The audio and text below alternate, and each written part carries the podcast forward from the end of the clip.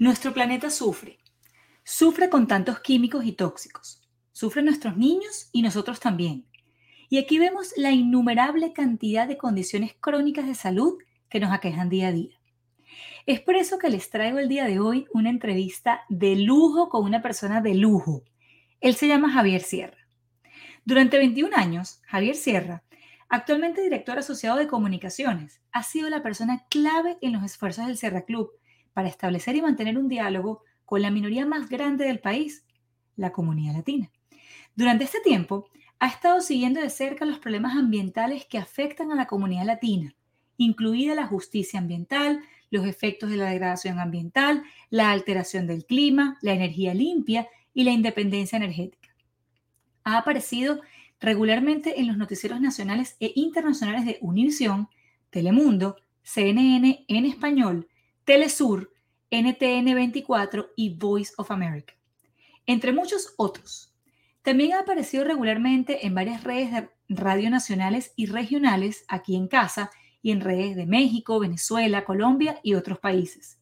La columna mensual de Javier se distribuye a publicaciones bilingües en todo el país y las tres principales las publica regularmente.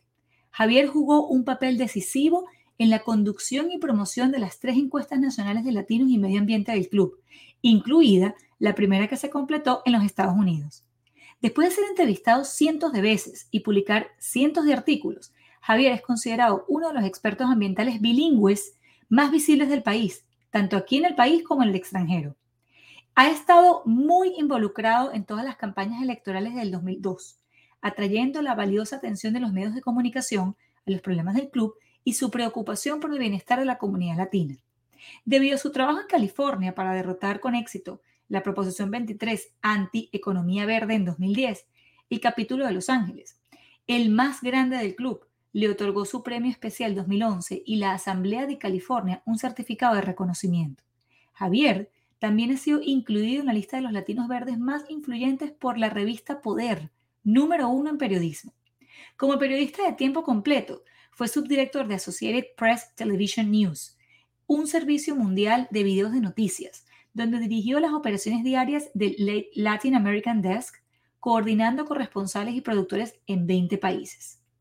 Antes de eso, se desempeñó como productor senior y reportero en CNN en español, de la cual es miembro fundador. Además, trabajó como editor jefe y productor de Noticias Univision. Su experiencia también incluye trabajar en el Latin American Desk de United Press International, donde comenzó su carrera periodística como editor y reportero.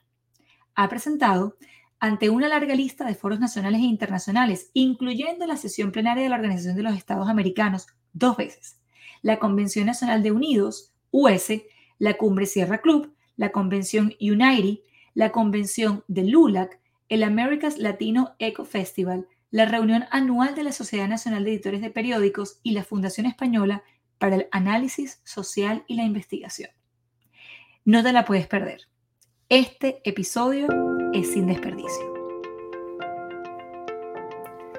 Una vez que escuchamos la palabra autismo, se nos vienen a la cabeza muchas interrogantes, pero la más importante y constante de todas es, ¿de quién es la culpa? ¿Mis genes? ¿El ambiente? ¿Mi pasado? En fin, interrogantes todas válidas. Y si hay una de ellas en las que más me he dedicado a buscar y a indagar es el tema de los tóxicos y su relación con esta condición que sigue y continúa en aumento. ¿Deberíamos también todos nosotros preocuparnos por esta contaminación ambiental? Bueno, de hecho esta ha sido la motivación inicial para crear mi academia Desintoxícate Ya, en donde quiero a ti mamá enseñarte y mostrarte todas las otras cosas que puedes y tienes que hacer por tu salud para asegurar un ambiente sano para este posible embarazo. En este entrenamiento intensivo aprenderás cómo vivir en un ambiente alejado de tóxicos. Además reconocerás cuáles son y en dónde se encuentran. Te sorprenderás cuando te cuente que la mayoría de ellos viven en tus espacios cotidianos, desde tu cocina hasta los productos que usas para tu belleza e higiene personal. La pintura de uñas es apenas un ejemplo Aprenderás dónde están los principales tóxicos, así como las técnicas para desintoxicarte de ellos que viven en ti y elevar tu salud. Y pronto comenzarás a vivir los múltiples beneficios que traerá este proceso para tu salud y la de tu familia. Te voy a dejar por aquí al final de este episodio el link para que te unas y usas el código Soy Limpia para el 20% de descuento. que es válido hasta el 17 de abril. Nos vemos en Desintoxícate ya.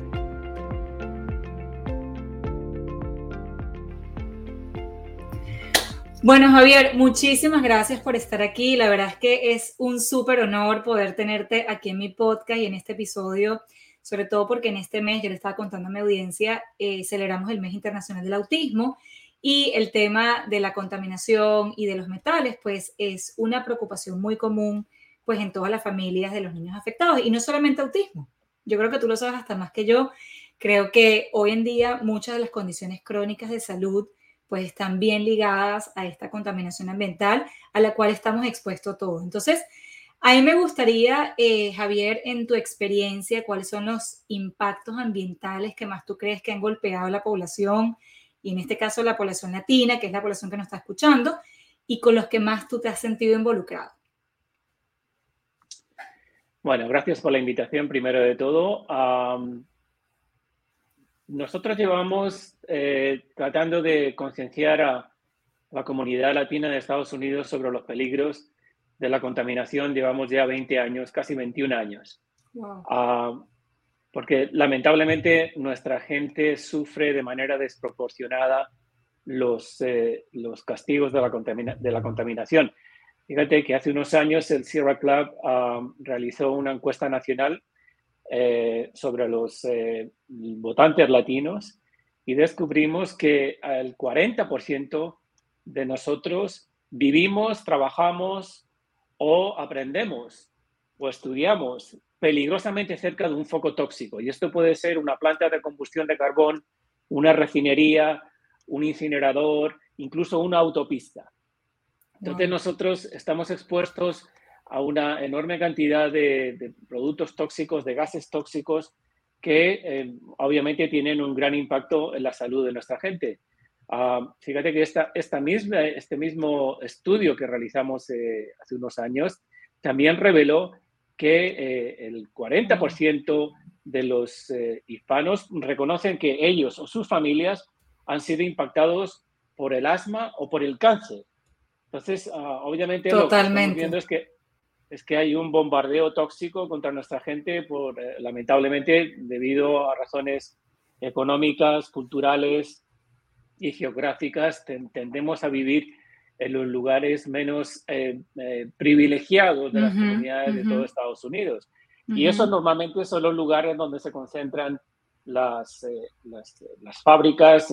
Correcto. Los, los, los, los, lugares tóxicos, etcétera. No solamente eso, sino que además hay de cientos de miles de latinos que trabajan en los campos y están expuestos a una enorme cantidad de, productos tóxicos, como son los pesticidas, los fertilizantes, etcétera, etcétera. Entonces, sí, estamos muy ah, impactados por esto ah, y lo mejor que podemos hacer desde nuestro punto de vista, por supuesto, es concienciar a la gente de que esto está ocurriendo, porque en muchos casos lo que sí hemos visto es que o una de dos, o no están conscientes de lo que está ocurriendo, no, no se dan cuenta que a unos cuantos bloques a la izquierda o a la derecha de donde viven hay un foco tóxico. Correcto. Ah, incluso una, una, misma parada de autobuses o un, un, estacionamiento de autobuses. Sí, una estación de, gasolina.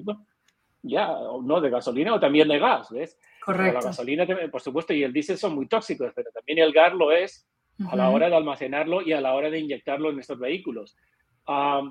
sí, eh, y en muchos casos también hemos visto que las familias hispanas se creen, eh, creen que están castigadas por estos tipos de, de ya, sea, sea asma, enfisema, enfermedades coronarias, cáncer, incluso hasta muerte prematura. Uh, y lo, lo, lo, acusan a que ellos han cometido algún pecado y que Dios les está castigando. No es Dios el que les está castigando, es la fábrica que, está al lado que lo que les está castigando. Y creo que también hay, hay, como mucha desinformación, ¿no?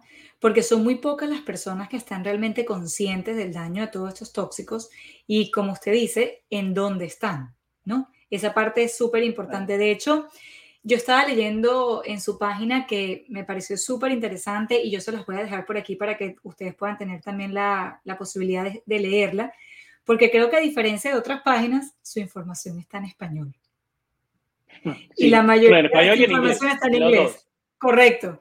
Pero la gente que habla español muchas veces también se siente no privilegiada por el tema del lenguaje. Entonces, yo justamente estaba leyendo en su página un poco los artículos que ustedes tienen allí y, y estaba definitivamente, sí, haciendo la relación entre todos estos tóxicos y, y, la salud. Entonces, estaba leyendo también algo bien interesante y es que la mayoría de los plásticos compostables que tenemos en casa realmente no lo son. Es decir, que no se desintegran después de seis meses, que fue lo que pude leer en su página.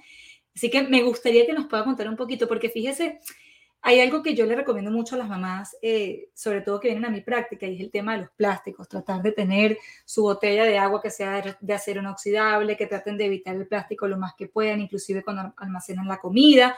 Y muchos se sienten como tranquilos o confiados cuando compran un producto o un envase plástico que dice que no tiene BPA, pero me gustaría que usted nos contara un poquito más acerca de eso, porque estoy segura que tiene más información que yo. Bueno, um, por regla general, el plástico es un eh, peligroso veneno. Y hay 150 millones de toneladas de plástico en los océanos del planeta, que debido al viento y al oleaje se convierten en microplásticos que acaban en la flora y la fauna marina y a fin de cuentas en nuestro organismo. Recordemos que el 99% de los plásticos proviene de los tóxicos combustibles fósiles. En Estados Unidos, cada persona ingiere unas 74.000 partículas de microplásticos al año, que contienen compuestos tóxicos relacionados con varios cánceres, debilitamiento del sistema inmunológico y problemas, problemas reproductivos. Hay varias maneras de protegernos contra estos venenos. No, en primer lugar, no compren recipientes de plástico que tengan el reverso del recipiente los números 3, 6 o 7. Correcto y nunca calienten comida en recipiente de plástico, sea cual sea su procedencia o su número o lo que sea. Total. Al, calentarse, es no negociable. Claro, lo que ocurre es que al calentarse los elementos tóxicos del plástico se filtran a la comida o a la bebida que, tenemos, que tengamos en ese recipiente. Recordemos también que el plástico es, es un objeto boomerang. Tarde o temprano acaba regresando a nosotros de una manera u otra, ya que menos del 10% del plástico que se consume acaba reciclándose y 8 millones de toneladas de plástico acaban en los océanos cada año. la contaminación de plástico es tan grave, fíjate que es tan grave que eh, eh, ya existen cinco islas gigantescas de plástico llamadas giros en los océanos. El mayor de ellos eh, está entre Hawái y California y es tan grande como el estado de Texas. Ah, hay otro más en el, en el Océano Pacífico, hay otro en el Océano Atlántico, otro en el Océano Índico y otro, ah, ah, es decir, tenemos cinco de estos horrores que, y es, signo de lo que nosotros llamamos civilización. ¿Cómo es posible que estemos envenenando nuestro planeta de esta manera? Correcto. El único planeta que tenemos y el único planeta que le damos a nuestros hijos. Y muchas veces nos preguntamos el, el porqué de tantas enfermedades, el porqué de tantos desastres, inclusive naturales, ¿no? Pero sí, es definitivamente, yo, yo le confieso aquí desde mi completa ignorancia que desconocía la presencia de estas islas. ¿Y qué se está haciendo acerca al respecto? Oh, Hay un par de, de iniciativas. Ah, un chico de 16 años, hace unos años, inventó un, una manera de recolectar todo este plástico, pero obviamente esto va a tardar décadas en, en, recolectarse, pero no, solo, no solamente es que tengamos que recogerlo de los océanos y limpiarlo, es que tenemos que dejar de arrojarlos al océano y, para que no se van a crear islas de este tipo. Entonces, ahora mismo se, se, estima que prácticamente todos los seres vivos del océano tienen residuos de plástico en sus organismos. Y como te decía antes, eso tarde o temprano acaba llegando a, nuestros, a nuestro organismo y acaban venerándonos a nosotros mismos, más que nada por lo que estamos comiendo, el pescado, el marisco, etc. Claro. Y por ejemplo, ¿el reciclaje podría ayudar? Bueno, como te digo, el reciclaje sí ayuda, pero solamente se, se recicla menos del 10%.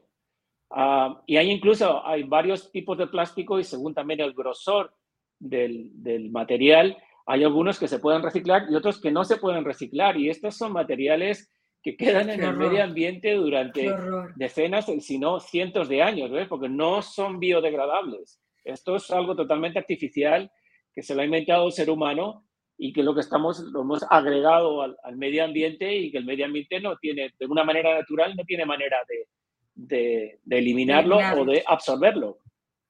no, perdón, no absorberlo, de, de, que sea realmente degradarlo y que deje de ser tóxico. Claro, sí, sí, sí, descomponerlo. Ahora, es un horror que esto exista.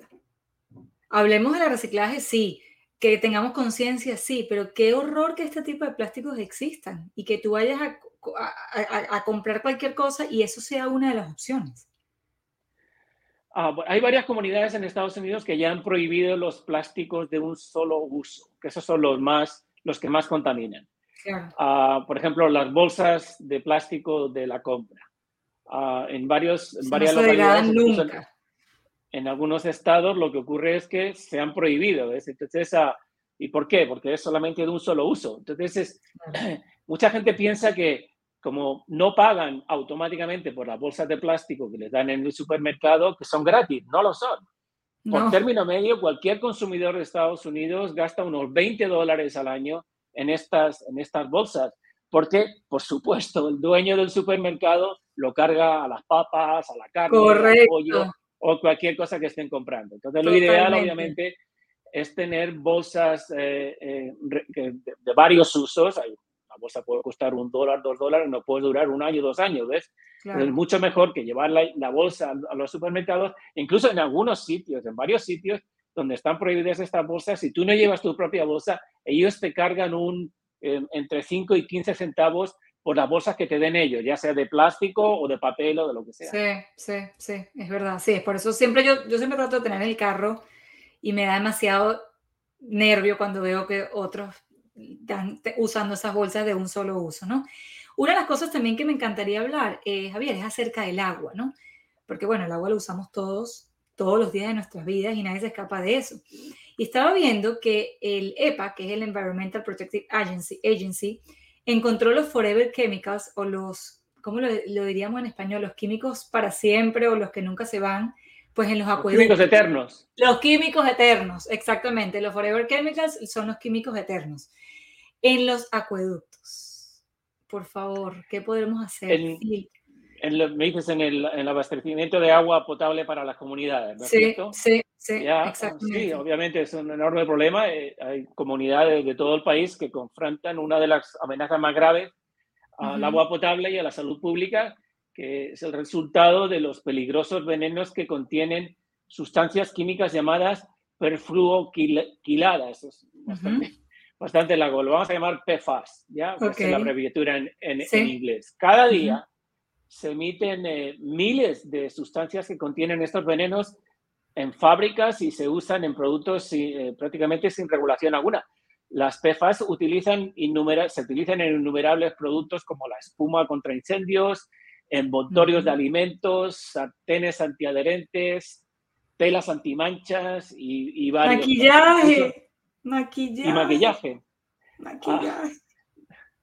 Imagínate que incluso en pequeñas cantidades estas, estas, estas eh, sustancias químicas dañan la salud humana debido a que estos venenos persisten, como decíamos antes, en el medio ambiente prácticamente son eternos y se extienden con gran facilidad. La contaminación de PFAS se filtra por el suelo al agua subterránea y a los ríos y se acumula en los peces el marisco, la vida silvestre y las cosechas. Entonces, estos venenos se pueden detectar ahora en la sangre, incluso en la sangre humana, y los órganos de la mayoría de las personas en Estados Unidos. Eh, puede relacionarse con una variedad de problemas como cáncer renal, cáncer celular, daños al sistema inmunológico y altos niveles de colesterol. Ah, también eh, pueden eh, dañar los órganos internos, incluido el hígado, los riñones, el páncreas, la tiroides. Es decir, están ahí, ah, lamentablemente. Entonces nosotros tenemos una campaña ah, bastante intensa en la que estamos eh, cabileando al gobierno para que eh, evidentemente se, se, invierta en, en, la investigación para poder eh, eh, eliminar estos, estos productos químicos tan, tan, tan, perjudiciales para la salud, eliminarlos del, del medio ambiente, pero por supuesto esto va a tardar años. De hecho, yo estaba leyendo un reporte que hablaba de la relación entre estos forever chemicals o químicos eternos y los problemas de infertilidad. Y es que la mayoría de todas, bueno, todas las mujeres, unas más que otras, utilizamos maquillaje, las mismas toallas sanitarias, ¿ok? Tienen este tipo de contaminante. Entonces, cuando haces la relación, te das cuenta que definitivamente es, esperado encontrar estos problemas de infertilidad en las mujeres, que somos las que dentro de todo tenemos otras fuentes de exposición a estos químicos eternos que hoy en día se encuentran, estaba leyendo que inclusive todos estos productos de maquillaje que son long lasting, que duran más tiempo, que son a prueba de agua, pues tienen inclusive más de estos químicos eternos y obviamente tiene muchísima relación con, pues, con todos los problemas hormonales que están pasando las mujeres hoy en día. Así que sí, y los niños. Y los niños. Y los niños también, 100%, inclusive las cremas que le colocamos a los niños, algunas de las ropas, inclusive los, los, los juguetes. Entonces hay que estar como que demasiado abierto en relación a todos estos tóxicos a los cuales estamos expuestos. Y bueno, me encantaría, Javier, para cerrar, porque yo sé que nuestro tiempo es súper limitado, me encantaría que nos puedas dar recomendaciones a la gente que nos escucha hoy para vivir una vida más ecológica, que esa, ese término en tu página me encantó, una vida más ecológica. ¿Qué le dirías a la gente em, en relación a qué podemos hacer para poderla llevar más sana, con recomendaciones prácticas? Bueno, Ah, todos podemos contribuir en nuestras vidas diarias a, combatir la crisis climática, que es el problema más grande que tenemos. Sí, los venenos en el, en el medio ambiente, el plástico en el medio ambiente, pero la amenaza más grande que jamás ha tenido la, la, humanidad en toda su historia es la crisis climática que amenaza el futuro de nuestra especie. Ah, para ello hay cosas pequeñas y otras cosas mucho más grandes que podemos hacer. Por ejemplo, usar el transporte público. Eh, limitar al máximo el uso de plásticos y fundamentalmente usar eh, sensatamente los recursos energéticos de, nuestro planeta, sin abusar, por ejemplo, de la calefacción ni del aire acondicionado. En general, la medida más efectiva contra la crisis climática es la reducción drástica del consumo de combustibles sucios. La ciencia nos advierte que para el año 2030 hemos de reducir este consumo en un 45% y para 2050 eliminarlo por completo. En otras palabras, tenemos que dejar al menos tres cuartas partes de las reservas de petróleo, gas y carbón en el subsuelo. Nosotros estamos convencidos, nosotros no solamente, sino los científicos de, más, más, prestigiosos del mundo, que nos encontramos en una emergencia planetaria en la que intensas olas de calor, de frío, las sequías, las tormentas de inusitada potencia se suceden con una eh, frecuencia pasmosa en todo el mundo. Y yo creo que este es el pensamiento que me gustaría dejar de, a, a tu audiencia, que yo creo que lo más importante que podemos hacer todos es exigir responsabilidades a nuestros políticos. ¿De qué lado están? ¿Del lado de la industria de combustibles sucios, cuyo plan comercial incluye la destrucción de la atmósfera? ¿O del lado de nuestros hijos y nuestros nietos que claman por la rápida transición a la energía limpia para asegurarles un futuro próspero y optimista. Totalmente, completamente de acuerdo contigo, Javier. Creo que ese es nuestro grito de guerra, ¿no? Y, y, lo vemos no solamente por el planeta, que es nuestra casa, nuestro lugar y el lugar que le vamos a dar a nuestros hijos, sino inclusive por la cantidad de condiciones que están pasando los niños hoy en día y las mujeres y los hombres. Cosas que no se veían antes. Y definitivamente una de las piezas que, que falta siempre por eh, arreglar es, es, los tóxicos a los cuales estamos expuestos. Javier, muchísimas gracias. Voy a dejarles a todas la información por aquí para que revisen su página. Tienen información en español, en inglés y creo que les va a servir muchísimo. Javier, muchísimas gracias. Muchísimas, muchísimas por estar aquí, por tu tiempo y espero verlo pronto. Muchas gracias. Gracias a ti. Hasta luego.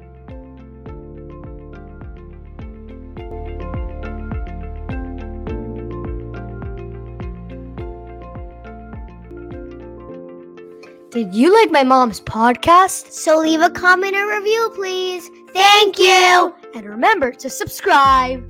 Gracias por estar aquí y espero haberte empoderado o alimentado en este y en todos los episodios. No te pierdas ninguno, que todos los he creado con mucho cariño y ciencia. Para mí sería súper importante que puedas compartir este episodio con alguna mamá, que sepas que necesitas esta información.